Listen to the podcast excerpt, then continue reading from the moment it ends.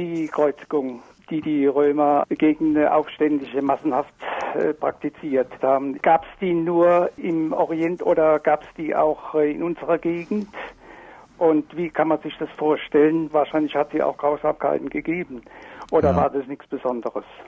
Naja, das war schon was Besonderes. Es war eine besonders perfide und schlimme Art der Hinrichtung.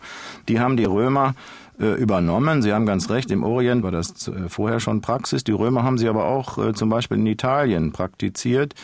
Immer dann, wenn zum Beispiel eine besondere Illoyalität begangen worden war, von Sklaven beispielsweise, Darum haben sie auch nach dem Aufstand des Spartacus in Italien ganz viele dieser äh, aufständischen Sklaven ans Kreuz schlagen lassen.